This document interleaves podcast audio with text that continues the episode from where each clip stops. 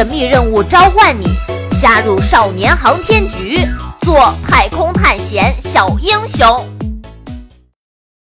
第三十二集：深夜里的大探险上。又是一个有月光的晚上，小白楼在月光的照耀下安静的伫立着。这时，两个黑影从小白楼的一层正中间那个对开着的大玻璃门里鬼鬼祟祟地窜了出来，消失在夜色里。他们是谁呢？啊，兄妹，啊你慢点儿，等等我。啊啊啊！嘘，你小声点，前面那个楼就是了，你快跟上。原来是小达和星妹，两个小不点把自己隐藏在阴影里，轻手轻脚，但是速度不慢的绕过两座楼、一个操场，直奔前方一个不高但是很宽很大的建筑物而去。小智跟他俩说：“这个楼叫做水槽楼。白天的时候，星妹完成了小智的要求，训练一次成功。按照约定，小智要把他找到的能恢复自己记忆的方法告诉星妹和小达。不过，小智当时并没有着急把这件事情和盘托出，而是卖了个关子，让小达和星妹晚上的时候在这个水槽楼跟他会合。”是是是这儿吗？嗯，是，就是这儿。小达抬头看，一扇跟他们的教室门大小一样的玻璃门。这么大一栋楼，门怎么这么小啊？哎呀，这是小门，小门嘛，当然小了。哦，嗯，小门当然小了，这什么话？小达自己重复了一遍，觉得这句话好像没错，但是又觉得有哪里不对。这时，小智从那个小门出来了，小达和星妹两人赶紧凑了上去。怎么样，小智？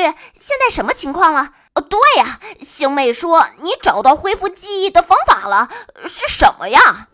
别急，记忆能不能恢复，现在还不知道。啊，你昨天可不是这么说的。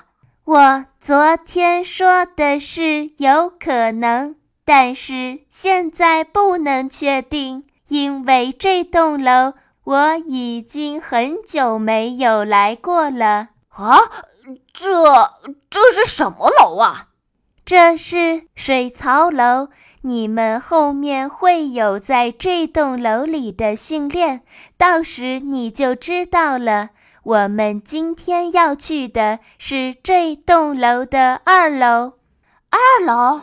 嗯，这栋楼的二楼最早是智能科技研究实验室。对于我的研究，就是从这个实验室开始的。哇，那……这里不就等于是你的老家吗？差不多吧。后来实验室换了位置，我就没有再回来过。不过最早连接我的那台电脑应该还在这栋楼的仓库里。那里面有你的记忆吗？怎么可能？我们要恢复的是小智认识我们以后的记忆。怎么会在这一台旧电脑里？确实不在，但是那台电脑可以打开我的原始代码，说不定能解开锁住我记忆的锁，所以值得一试。哦，原来是这样，明白了。那现在我们要怎么做？跟紧我，别迷路。好。小达和星妹跟在小智的后面，摸进了空旷的大楼里。走廊里没有灯，只有些许月光透过窗子照进来，勉强可以看到脚下的地板。随着小智的眼睛又像手电筒一般亮了起来，他们眼前的路悄悄清晰了些，开始在楼里穿梭。转弯上楼，再转弯。小达心想，要不是小智在前面带路，这里还真挺容易让人迷路的。走着走着，他们就发现了这栋楼的一个特别的地方。自从上到二楼转过第一个弯之后，他们就一直沿着一条长长的走廊前进。有趣的是，这条走廊并不是笔直的，而是均匀的在朝一个方向弯曲。这感觉就像他们顺着边缘把路走成了一个圆圈。这楼的构造可真是新奇。小达好奇心被点燃了起来，想问又不敢出声。正琢磨着，前面的小智突然停了下来，光也瞬间熄灭了。哎，怎么？嘘！小达捂住嘴，顺着星妹和小智的目光看过去，原来如此。走廊的尽头出现在他们面前，尽头连接的是一个宽广的大厅。顺着大厅再看过去，在大厅对面，隐约能看到的是另一节走廊。小智转过身，对着两小只做了几个动作，大概的意思是让他们等自己过去了再动身。然后小智以极快的速度一溜烟儿地穿过大厅，躲进了对面的走廊里。轮到了小达和星妹，两个小不点儿提了一口气，踮起脚尖，探头探脑地走出走廊，走进了那个大厅。月光的倒影透过大厅中的窗户打在地板上，拉长成了椭圆形的巨大光斑。两个鬼鬼祟祟的影子一前一后进入到了光斑里。当他们移动到中心位置的时候，一个意想不到的事情发生了。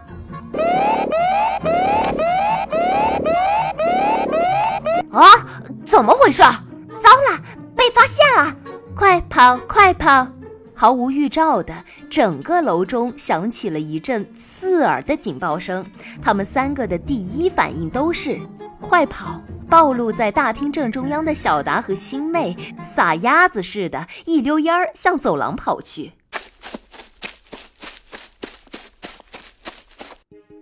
喂，小达，跑错了，这边，这边。星妹的声音仿佛在耳边回荡，但是小达也顾不了那么多，他顺着走廊的黑暗一直跑，跑了好一阵子，才停下来喘了口气。啊啊啊！嗯啊！